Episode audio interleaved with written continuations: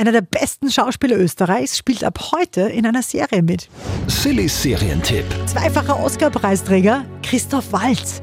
Der ist ab heute in einer achteiligen Miniserie zu sehen auf Amazon Prime, die da heißt The Consultants.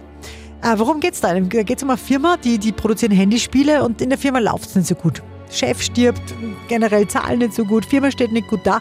Da muss ein Berater her. Und der wird gespielt von Walz und dem ist auch jedes Mittel recht, um die Firma wieder nach oben zu pushen.